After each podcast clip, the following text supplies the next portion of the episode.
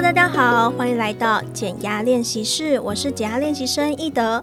近期呢，Me Too 性骚扰事件持续延烧，那有很多的受害者好不容易鼓起勇气站出来，但是呢，往往会面临到一些质疑，哎，为什么当下不说出来，或者是说，哎，为什么现在才说？所以呢，我们要邀请爱心理创办人吴佩莹咨商心理师来跟我们分享这些被害者呢，他们内心的难言之隐，还有一些纠结的部分，最后啊，也会告诉大家要怎么样调试这样子的状态。我们欢迎佩莹老师。一德好，各位听众朋友，大家好，我是吴佩莹心理师。哇，相信佩莹心理师最近应该有被很多人聊到这个 Me Too 的这个事件，对，大家都在讨论这件事。对啊，其实我跟好多人聊过，就发现说，哎，其实真的性骚扰是充斥在我们的生活当中，嗯、很多人就是或多或少都会有经历到这种被骚扰的情节。没错。那老师自己怎么看待这样子 Me Too 性骚扰的事件呢？哎，其实我呃蛮看好这件事情的。虽然说就是大家站出来去讨论非常的不容易，但是想想以前完全没有这个平台让这一些就是被骚扰的人可以发声，所以我其实蛮感谢人选之人的这个那个戏剧的创作哈，因为它让这整个热度是开始燃烧跟爆炸开来，然后让越来越多人能够去承认哈，或者去诉说，因为其实那个被骚扰的经验，它一直深深的卡在心里哈，它会创造一种就是我们我们说创伤的一种感受嘛，就是包含就是我不够好，我是不是很糟糕，所以我我面对了这件事情，我被这样子对待了。那呃，当这样子的事情它可以被更多人看见，跟被多更多人支持的时候，他们有办法有这样的平台诉说，他们才可能真正开始走他们的疗愈之路。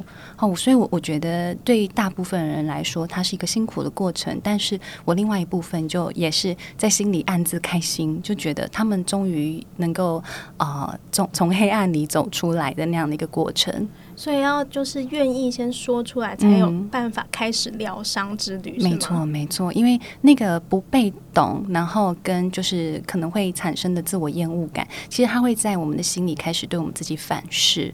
好，所以讲出来，它其实是一个疗愈的开始。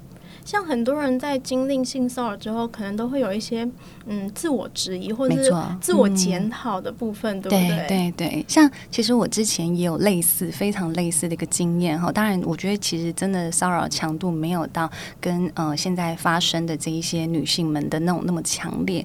但是当我在呃那个，因为它其实是一个非常欢乐的场合，你知道吗？大家就酒酣耳热啦，哦、然后大家很开心的要唱歌啦，然后邀酒啦等等的。那你你。知道有一些人，他们就是喝了酒之后，他们就会有一点借着酒气，然后不断的要邀你酒，对，然后或者是借着酒气不断的想要你陪他唱什么情歌等等的这样子一个过程。那当时我其实就觉得哦，好烦哦，我就不会唱，然后我真的觉得很不舒服。可是因为很开心，你知道吗？那整个氛围很开心，嗯、所以你不会去特别觉得说那个是一个性骚扰过程。可是我觉得有趣的地方就在于，因为我我对我自己的情绪。的敏感度其实很高。我这件事情发生的那个聚会结束了之后，大约在四十八小时内，我都不断的想着这件事，不断的想着被邀酒、被邀歌的那个过程。因为那个邀歌的那个歌词啊，哈，或者那个歌名，其实本身是有一点点，你知道吗？就是。嗯，不舒服吗？是不太舒服的那个歌名，所以你就会觉得这个到底就是它是一个非常模糊的状态。你如果讲出来，你会觉得是不是自己反应过度？好、嗯，是不是自己小气巴拉？好，想太多，对，或者是想太多，太往自己脸上贴金。你知道，就是那个过程哦。然后我我就在那里，我就心想说，哦，那如果下一次我遇到这个状况，我一定要怎么样怎么样去讲？我就你知道，我是后来就是越越想越生气，然后。我突然在四十八小时之后，我突然间，哎，天哪！这两天我发生什么事？为什么我所有的脑袋都被控制了？然后那种被控制的感觉，就是它是原因跟原影重现。然后我突然惊觉，天哪！这是创伤后的压力反应呢。哦，所以所以会一直沉浸在这样子的想法当中。对，然后你会自己在里面打架。嗯然后我就觉得那个过程很痛苦，因为你四十八小时，我可以做多少事情啊？然后我居然所有的力气都花在那个东西上，那个那个对话的过程，那个想法里头，我才惊觉，天哪，原来我被性骚扰了。所以那个感觉其实是非常非常的不舒服的。那我我因为这样子的过程之后，我就开始重新反思，哇塞，那有多少人被性骚扰的过程？也许他们的某一些行径是更明目张胆的。对，其实我我遭遇的那个是一个有点模糊的。对，对，因为太开心了，那个状态。对，但是很多时候，有很多时候的那个性骚扰过程，其实也是就在模糊的地带。没错，大家都会自我怀疑。对，就是他们，你会感觉就是这些骚扰者，他好像进可攻，退可守，就说啊，没有，你真的是想太多啊，我就是喝酒啦，所以行为上好像比较难控制。就是你知道，他们还还是会在那个想要骚扰别人的过程当中，为自己找一些台阶下，而导致被骚扰者他。要去讲说，哎、欸，你这个是一个性骚扰，你你是不是惯犯？然后或者是要大声疾呼的时候，你其实都会很紧张，你知道吗？说不太出口。对，你很怕你说出口的时候，别人会说，哎、欸，你你是不是想太多？你是不是觉得你自己太自恋了？太自对，就是太自恋，是不是自己觉得很漂亮，所以别人都想对你怎么样？你知道吗？所以那种感觉其实会让很多人会。会对于自己的不舒服的感受打很多的问号，所以我我其实也也觉得哈，这其实也跟我们的教育有关呢。嗯、因为其实我们的教育某种程度会期待我们是乖巧的，我们是乖顺的，对，好，或者是不要往自己的脸上贴金，好，应该要合群，好，更多的时候，其实我觉得对于我们在性那个女性的小女生的成长的过程当中啊，我们并没有去提醒小女生说。你你如果被别人讲了什么话，或说了什么事情，你不舒服，你可以讲。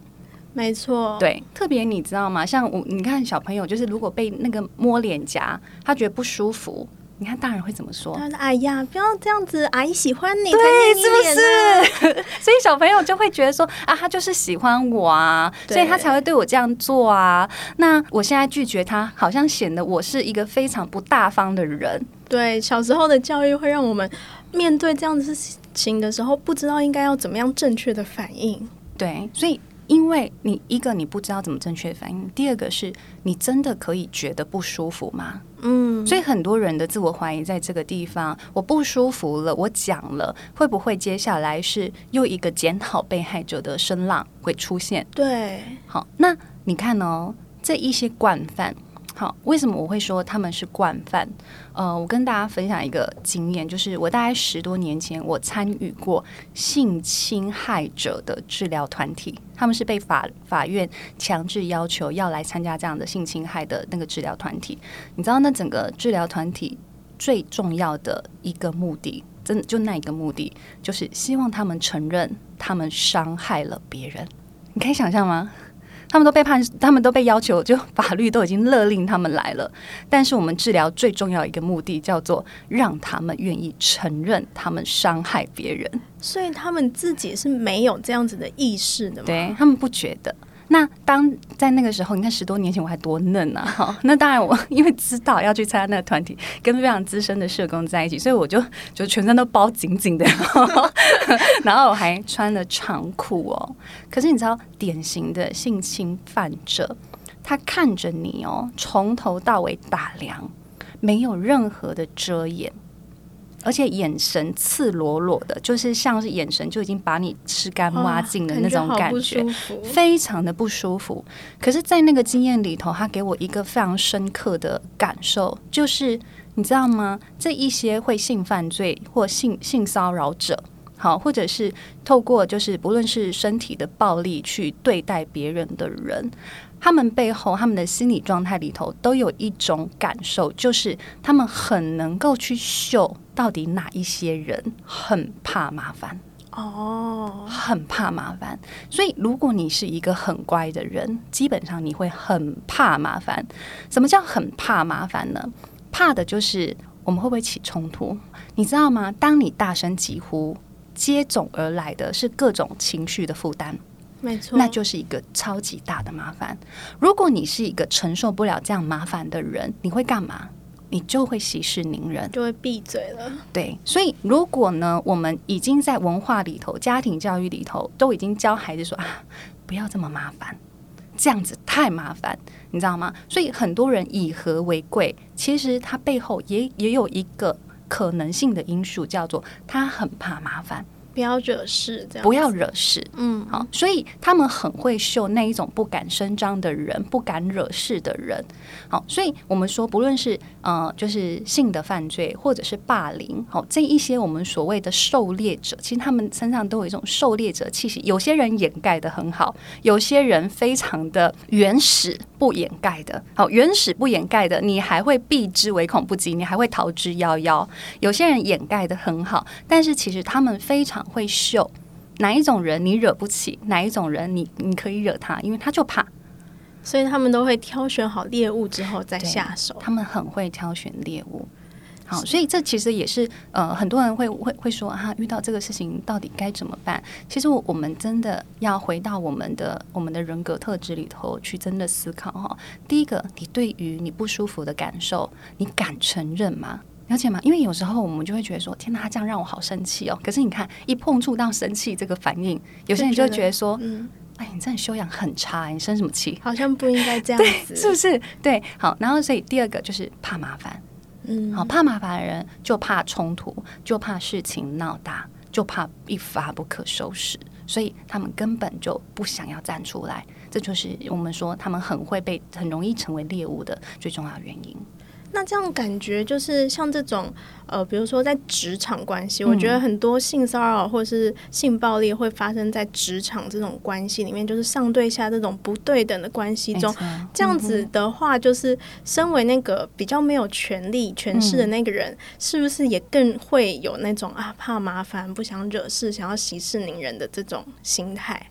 哦，权势者不一定怕麻烦。啊、哦，我说那个 另外一方被被骚扰的那一方，对，所以我们说很多性骚跟权势性骚，嗯，好，或者是权势性侵，其实都跟权势有关。对，好，那可是你看哦，权势为什么这么容易？就是这么多的例子，你去很多人被爆出来都是跟他在某一个位置上，然后对下面的人做了什么事情，或他其实是拥有很多的名利，但是他对其他的他的粉丝也好啦，啊，或者是他的下属也好，去做了这样子侵犯的。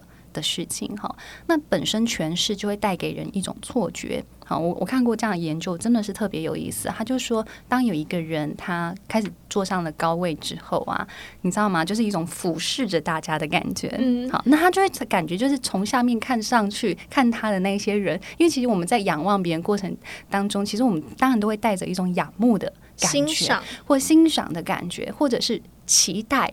被这一个高位者认可的感觉，有时候我们就会嘛，一定会喜欢你的老板喜欢你嘛，对，好，一定会，所以你的眼神里头一定会透露着某一些渴望。可是呢，对于诠释者，他有时候呢，他就会很错误的去解读别人对他的眼神里头是有性诱惑的感受。哦，他接收到错误的讯息，对，他就很容易接收到说，哎，你这个眼神是不是在勾引我啊？你是不是真的超喜欢我？哦，那我我对你这样好，也不过是回应你对我的喜欢，有什么不对吗？你知道吗？他们就会错误的解读这种讯息。好，那这这个其实真的是有研研究社会实验过，就是当你现在觉得你是一个经理，哈，跟你是一个专员的时候，那个服务生端茶给你，然后拿茶给你，然后看着你的眼神。好，就是有什么不同，对。然后当经理的那个人，大部分都觉得哇，他的那个眼神充满了暧昧感，哇，你知道吗？我就会觉得说，天哪，这个研究也太有趣了，哈。对，所以其实为什么我们说换了位置，换了脑袋，其实是有这样子的概念哈。如果你是在一个有权位的位置上，可是你没有自我觉察跟修身养性，你很容易错误的。解读这样子的眼神，然后如果你有某一些欲望没有被满足的时候，你就很容易出了气啊！哦，真的，嗯、尤其有时候可能在比如说下班后的聚会，嗯、酒酣耳热之际，更容易会发生。对，就觉得自己的理智线因为被酒精怎么样，然后而而下降了，就很很敢讲这样的话。嗯，可是那这样子，被害人本身通常遇到这样的事情，其实是。很难去做一些反应，因为像以和为贵嘛，不想破坏公司的气氛，嗯，而且要是捅出来了，待不下去怎么办？等等之类的，感觉内心会非常非常的纠结耶。是啊，所以我我我才会刚刚讲的，其实这些狩猎者很会秀。对，好，那第二个其实是就是就是到底这个公司他们对于性平意识的觉察到什么样的程度？好，其实因为其实我也有一些在职场遭受性骚扰，而且他性骚扰还是同事哦，还不是上面的主管。好、嗯，但是在这个性骚扰过程当中，的确公司还是有帮他去做那个性平的处理。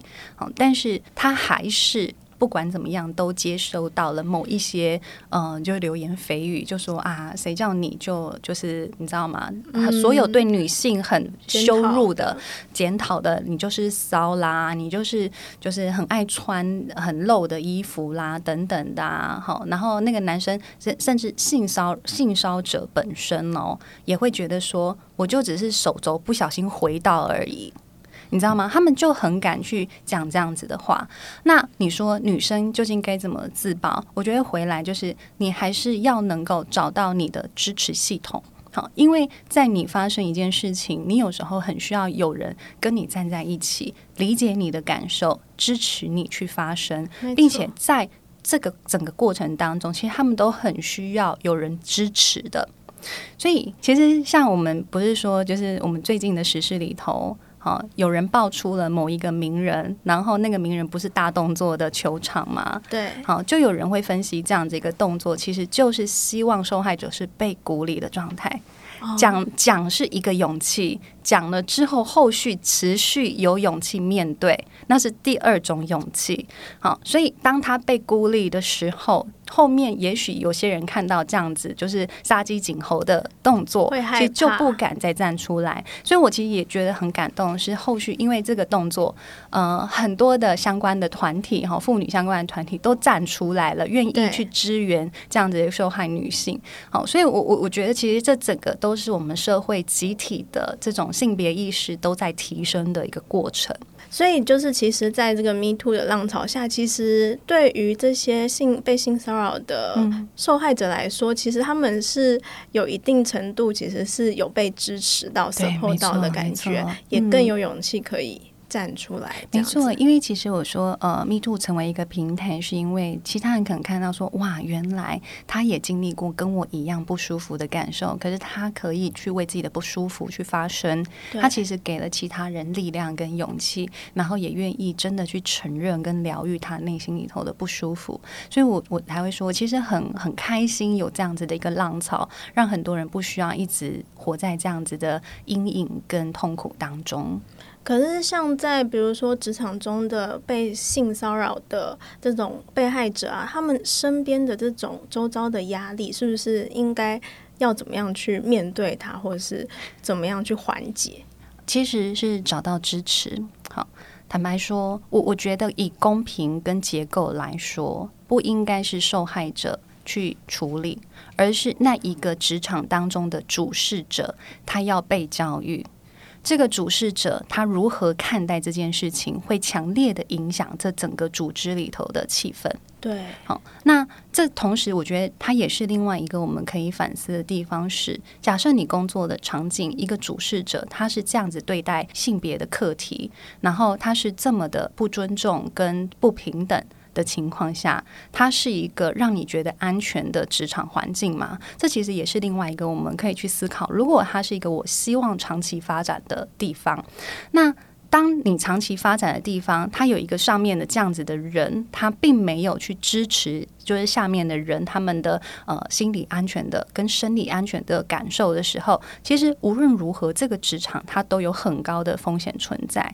好，所以我我说我我遇到很多很棒的外商公司，他们真的就来找我讨论说，怎么帮助他们的用人主管成为第一线的这种骚扰或霸凌的守门人哦。好，因为。最重要的是，这一些主管、一线主管，其实他们都要能够学会尊重跟同理，然后能够是够开放，让所有的呃，就是基层的员工，当他们遇到这样子的骚扰案件，他们能够 hold 得住，好，能够承接住。因为照理说，每一个员工在公司里头，他都是资产。对，不是那个骚扰者是资产，被骚扰者不是资产。其实每一个人都是资产，但是当有那么一个人存在，他会强烈的让其他人感觉不安全的情况下，那公司究竟要怎么去教育这一个骚扰者？好，其实是骚扰者应该被教育，而不是被骚扰者。好，所以我觉得被骚扰者他照理说最健康的情况是他发生了，这整个系统其实已经生病了。嗯，其实是系统生病，不是这一个被骚扰者而已，或者是这个骚扰者而已。所以这个这个整个系统要被启动，它才是最重要的。可是其实就是就我过去听说的案例，就是往往都是。公司会想要息事宁人，大事化小，然后往往是被害者要被迫离开公司，嗯、然后反而是加害者是完全就是不受到影响，嗯的这种状态。嗯，嗯是啊，所以这是一个非常不健康的情况嘛。那你说这样子的被害者，他在这样子公司里头啊，我我当然觉得他也许他做了他所有能做的事情，但是如果这一个职场他本身已经不健康到这个程度。也许离开那个职场对他而言会是另外一种我们说呃塞翁失马焉知非福的过程。我们我们会说 blessing in disguise，就是他你不知道他到底祝福了你什么。虽然说这样子听起来我觉得非常的不公平，嗯，好，但是呃他能够做的其实。我们说，除了法律上相关的，好，包含你可能到呃性平呃相关的，或者是劳工局相关的这样子的组织去发生之外，好，你继续待在这个地方，其实我觉得他的身心风险都极高，因为他没有支持性，对，而且他可能后续持续而来的伤害性就更大，因为其实我我刚刚其实强调一个重点是，主事者他的态度影响了。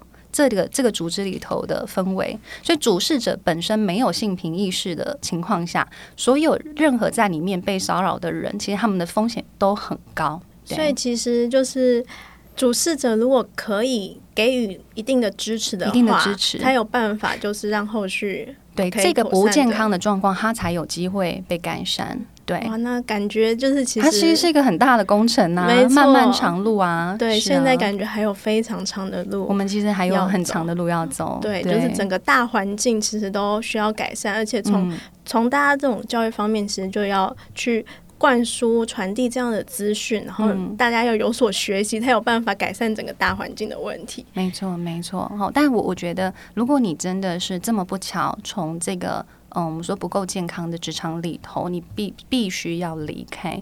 好，我觉得也请务必让自己知道啊，这不是你的错，没错。因为很多人会觉得说，哦，自己就是太难搞了，脾气硬，所以才怎么样。好，有些人可能还是会对自己贴这样的标签，但我我会告诉你，其实真的就是这个职场。还跟不上那个性别该有的一种平等的状态，提醒自己跟更信任自己的是，帮自己去找到一个呃，你觉得你可以好好的待在那里的，好，你觉得那个主事者他是让你感觉是安全的这样子的环境，好，那才是你下一步你要去做的事情。我觉得这种东西很难说哎，因为在事情没有发生之前，其实你不会了解说到底主事者他对于这件事的看法，的确到底是怎么样子。嗯，对。但是就是希望说可以尽量找就是比较能够有性平意识，然后能够同理受害者的一个环境，对，去就业会比较好。那当然，我也相信呢，这整个 Me Too 的风气这样子下来，其实也。开始在震撼，我觉得其实他开始在震撼我们整个社会的某一些结构，然后开始在震撼某一些人的思维。好，其实就是。我相信也有很多那种主事者，他以前曾经搓掉的很多性平事件，他也许现在也觉得岌岌可危了。嗯、哦，所以我觉得这整个风气是让很多人开始去意识到，哦，我们现在整个社会的风潮对于性平的意识，已经不是以前那种啊没关系，他们只是在玩闹的那样子的可以息事宁人的状态。我觉得现在好处就是就是。不管是男生还是女生，可能都会意识到说，哦，原来我之前的什么样的行为，嗯、可能是一个性骚扰的行为，或者说，哦，原来我之前其实是经历了性骚扰这样子的事情，就是对大家心理上那种性平教育，好像有一定的程度的帮助和影响。没错，嗯，那这样子就是回归到被害者本身，如果我们自己。就是真的是遭遇了这样的事件的话，嗯、我们应该要有没有一个完整的，比如说 SOP 或者是一些建议，说我们可以要怎么样调试自己，或者是说身边的人可以给予什么样的帮助？我我觉得第一件事情，找到你可以相信的人，去好好的说。啊，因为当你经历这件事情的时候，那个内心痛苦跟很多很多的情绪，其实是需要抒发出来跟被理解的。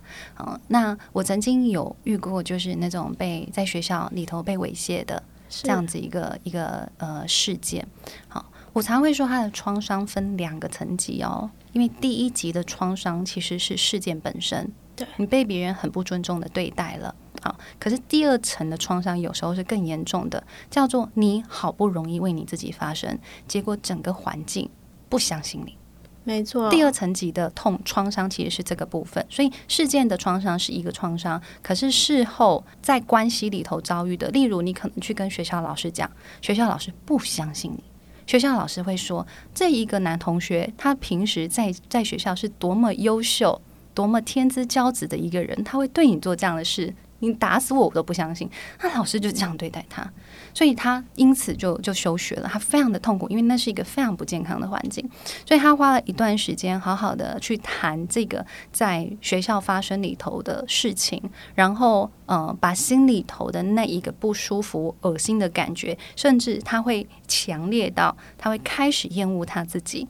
好，有些人更严重的其实是没有办法忍受这个感觉，他可能会自就是自我伤害啦，啊，或者是可能他会乱吞安眠药啊等等各种这样的行为。那所以很重要的是，他能够找到一个信任的人去好好的谈，好，不论是透过咨商也好，或透过你的姐妹淘也好，好好的去聊，然后让他们能够愿意去倾听。好，即便是这个情绪的强度有时候是强到。一般人是接不住的，他有可能是接不住的，嗯、对，那就代表的是这一个他被骚扰的人，他更承受的是强烈的，我们说羞辱的感觉啦，不被尊重的或痛苦啦，然后受伤的这些感受都是很强的，所以这个光是这样子哦，他可能有可能就需要花那个一到三个月，端看每个人所遭受的强度，光是前面这样子的情绪释放跟被理解，他就需要一。一到三个月，好，那一到三个月，他的情绪开始觉得哦，回想起来，他觉得害怕的感觉、痛苦的感觉没有这么强了。大概经过了这段时间之后，下一个阶段我们可能要讨论的是，就是第二个是我要怎么样去自我保护。对，好，所以不是一开始就要他说你以后要学会自我保护，其实没办法，因为一开始的受创的程度其实是很强烈的，自我怀疑的感觉是很强烈的，所以情绪被释放完了之后，第二阶段，在我开始可以去原谅自己，哦，很重要哦，因为被骚扰的人有时候是不原谅自己的，有些人是自我厌恶的，都会觉得说，哦，当初他邀请我的时候，我为什么要赴约？对，对不对？有时候是这种心情，那有时候是就是哈，我原本以为就是我是可以相信他的，可却发现没办法，会自我怀疑，是我是不是视人不清，对不对？所以第二阶段其实是开始去整理那一些呃，我对我自己打叉叉的东西，要一个一个。是有办法被修正的，所以他会第二阶段会开启很多的自我对话，去看到说哦，原来我对自己打了这么多叉叉，而可是我其实就是被伤害了。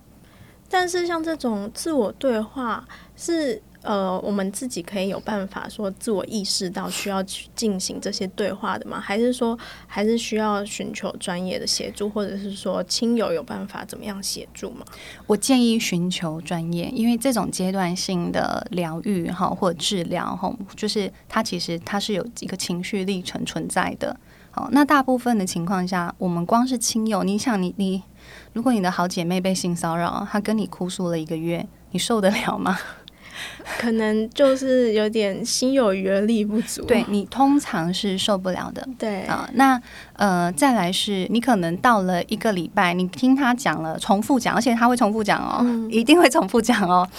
你重复听他讲了一个礼拜之后，你开始就会觉得说，你要不要赶快让事情过去啊？对，我们人性就是会这样，就会希望他赶快过去，嗯、不要再去想这些事情了。啊，所以他的困难度就在这里。为什么专业的人他可以知道他现在发生什么事情，给出他及时的帮助？其实差别在这里。好，所以我们会看他他现在的呃情绪历程到哪里。那你觉得他的情绪大概那个呃痛苦的感受其实走的差不多，现在再回想起来，他觉得痛苦的感觉降下来之后，才会是下一阶段的。我们说就是能够把自己的自我再重新给建立起来，因为他原本可能是粉碎掉，觉得哦我好糟，我很不好，然后我无法再相信我自己，我太讨厌我自己，对不对？好，到第二阶段，我们可能开始再重新整理那个自我的状态，好，然后自我状态整理起来了，他才有力量去跟自己说。好，接下来我要怎么带自己？好，去走出一个更安全的人际关系。我要怎么懂得自我保护？我要懂得怎么去拒绝别人，设立界限，那个才会是下一个阶段我们要去建立的过程。所以，其实，在经历了创伤之后，它其实是有历程的，要先走出，就是先把自己的痛苦感这种先。慢慢的减轻，抒发出来之后，嗯、自我疗愈之后，才有办法进入到面对自我建立的这个状态里面，把自己的自我再重新建立起来，嗯，把自己的心理韧性再重新拉起来。没错，你讲的很好，对，就是我们在把它重建它的复原力的部分。然后才有办法，就是再进入接下来更健康的关系或者是人际的状态里面。因为有些受骚扰人，他们有时候会在人际里头退缩，因为他们不相信自己了，不相信自己看人的眼光嘛。同时，他们也不相信别人，任何一个人，他们都觉得你们就是坏人。他们有可能会就是发展成这样子的一个内在的状态。所以，为什么我们说要疗愈的的关键在这里？因为有一些人因为被伤害之后，他可能。就是一辈子都要穿着盔甲，你想一辈子穿盔甲也很痛苦啊，很累，对不对？好，所以我们怎么样？就是在就是受伤之后，然后学会去呃跟自己那样子的状态去共处，到后面你还有办法相信别人，跟人建立一种有安全，然后甚至是有办法幸福的这样子的人生，其实还是很重要的。没错，真的就是大家一定在经历事情之后，一定要就是有勇气，然后呢，嗯、勇于面对自己的内心，把把经历说出来、抒发出来，才能开启这个疗愈自己的过程。嗯、那希望大家呢都能好好的爱自己，也可以温柔的对待需要帮助的人。那今天的解压练习室就到这边，我们下次再见，拜拜。拜拜。